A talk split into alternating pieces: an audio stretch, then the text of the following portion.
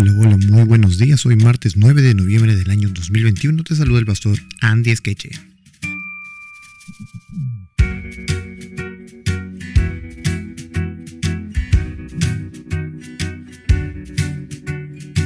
Y hoy continuamos nuestro estudio de la escuela sabática titulado Letov Lak.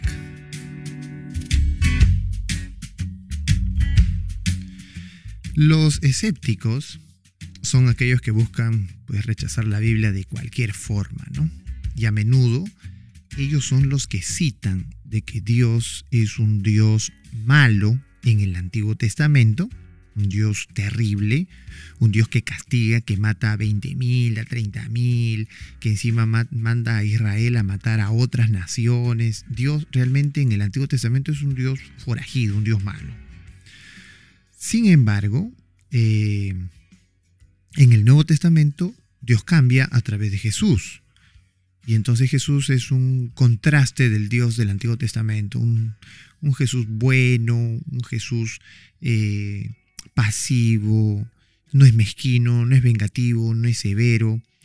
Así que muchos de los escépticos aseguran eso. Escépticos son aquellos que dudan, que dudan, ponen la duda como la raíz de todos sus pensamientos. Y bueno, pero hoy que estamos estudiando Deuteronomio y pertenece al Antiguo Testamento y sobre todo es uno de los libros que Moisés escribió, presenta a Dios como un Dios bueno.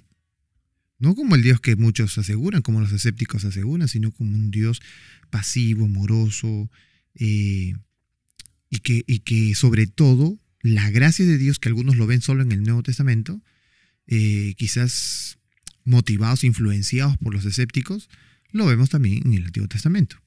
Vamos a leer Deuteronomio capítulo 10, verso 1 al 15. Y en este contexto de los versículos encontraremos lo que Dios sentía por su pueblo a pesar de que ellos habían pecado. A esto se le conoce como gracia, pero vamos a ver. Verso 1 en adelante. En aquel tiempo Jehová me dijo, lábrate dos tablas de piedra como las primeras y sube a mí al monte y hazte un arca de madera y escribiré en aquellas tablas que estaban en las primeras tablas que quebraste, y las pondrás en el arca. E hice un arca de madera de acacia, y labré dos tablas de piedra como las primeras, y subí al monte con las dos tablas en mi mano. Y escribió en las tablas conforme a la primera escritura, los diez mandamientos que Jehová os había dado en el monte de en medio del fuego, el día de la asamblea. Y me las dio Jehová.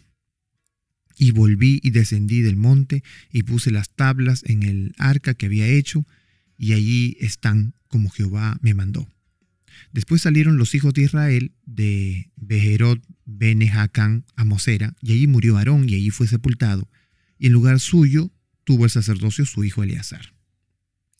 De allí partieron a Gudgoda y de Gudgoda a Jotbata, tierra de arroyos de aguas, y en aquel tiempo apartó Jehová la tribu de Leví para que llevase el arca del pacto de Jehová, para que estuviese delante de Jehová para servirle y para bendecir su nombre hasta hoy.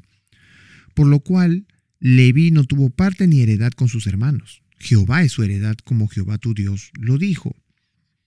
Yo estuve en el monte como los primeros días, cuarenta días y cuarenta noches, y Jehová me escuchó esta vez y no quiso Jehová destruirte. Ajá. Y me dijo Jehová, levántate, anda, para que marches delante del pueblo, para que entren y posean la tierra que juré a sus padres que les había de dar. Ahora pues, Israel, ¿qué pide Jehová tu Dios de ti? Sino que temas a Jehová tu Dios, que andes en todos sus caminos, y que le ames y sirvas a Jehová tu Dios con todo tu corazón y con toda tu alma. Interesante esto, ¿eh? Que guarde los mandamientos de Jehová, sus estatutos, que yo te prescribo hoy para que tengas prosperidad. Y aquí de Jehová, tu Dios son los cielos y los cielos de los cielos, la tierra y todas las cosas que hay en ella. Solamente que de tus padres se agradó Jehová para amarlos y escogió su descendencia después de ellos, a vosotros, de entre todos los pueblos, como en ese día. Ok, entonces aquí vemos que después de haber pecado ellos, la ley fue destruida, Dios mandó a volver a hacer una, una, ley, bueno, la ley estaba, sino que el problema eran las tablas, ¿no? las tablas de piedra en las que Dios escribió otra vez fue labrada por Moisés, la llevó allá, Dios escribió sobre ellas, Moisés nunca escribió, dice la Biblia que Dios escribió sobre esas tablas que Moisés tuvo que volver a hacer porque había una tarea que Moisés tenía que hacer, ¿verdad? Él la rompió. Dios no le ordenó que las rompa.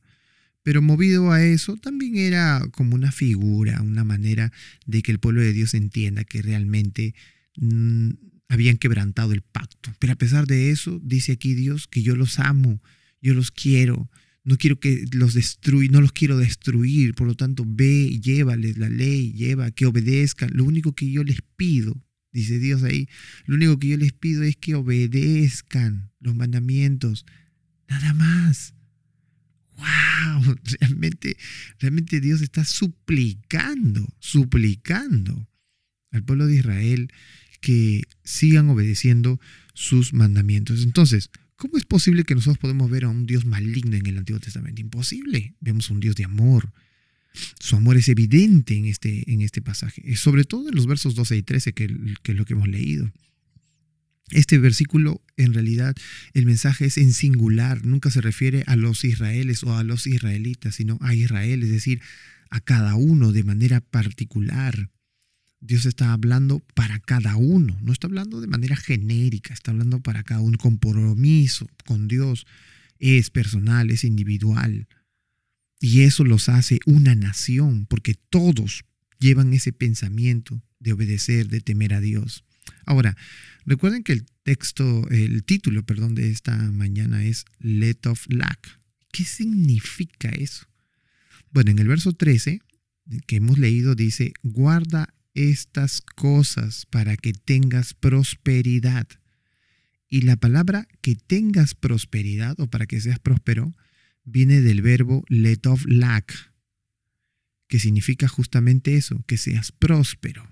En otras palabras, Dios le estaba diciendo al pueblo que obedezca, porque obedecer sus mandamientos era lo mejor para ellos.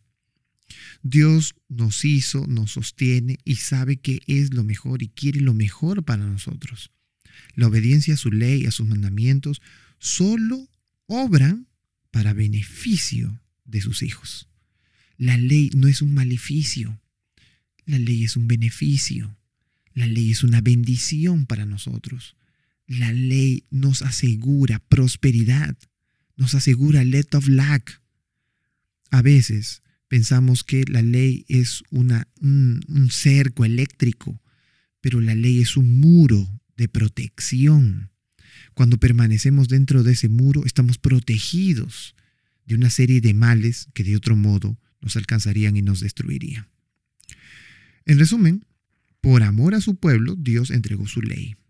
Y la obediencia a su ley sería o tendría consecuencias con su prosperidad. ¿De qué forma podemos nosotros atestiguar por nosotros mismos que la obediencia a la ley ha sido verdaderamente eso, una prosperidad en nuestras vidas. Hermano querido, amigo querido, la ley dice no robarás. Si tú robas, ¿a dónde vas? Vas a la cárcel. Y supongamos que nadie te encuentra y no puedes ir a la cárcel. Recuerda que Dios lo está viendo. ¿Acaso tú, cuando robas, no sientes que todavía tienes necesidad? La Biblia dice que nosotros debemos tener el nombre de Dios con respeto y no tirarlo o hablarlo en vano. No usar el nombre de Dios en vano para jurar por un partido de fútbol, para jugar por un partido de béisbol. Dios no ha permitido que usemos su nombre, porque ¿cómo podemos usar las cosas santas en nuestra boca?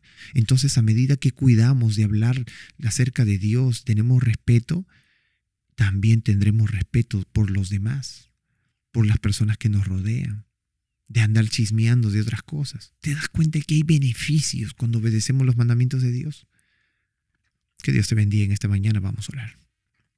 Amado Dios que moras en los cielos, te damos gracias porque tú eres un Dios bendito, un Dios bueno, un Dios misericordioso, un Dios perdonador. Te damos gracias porque tú no has cambiado tanto como eras en el Antiguo Testamento, lo eres ahora. Y te pedimos que nos sigas bendiciendo y ayudando y que tu gracia sigas con nosotros hasta que podamos, Señor, obedecerte por amor. Te lo pedimos, Señor, todo esto en el nombre de Jesús. Amén.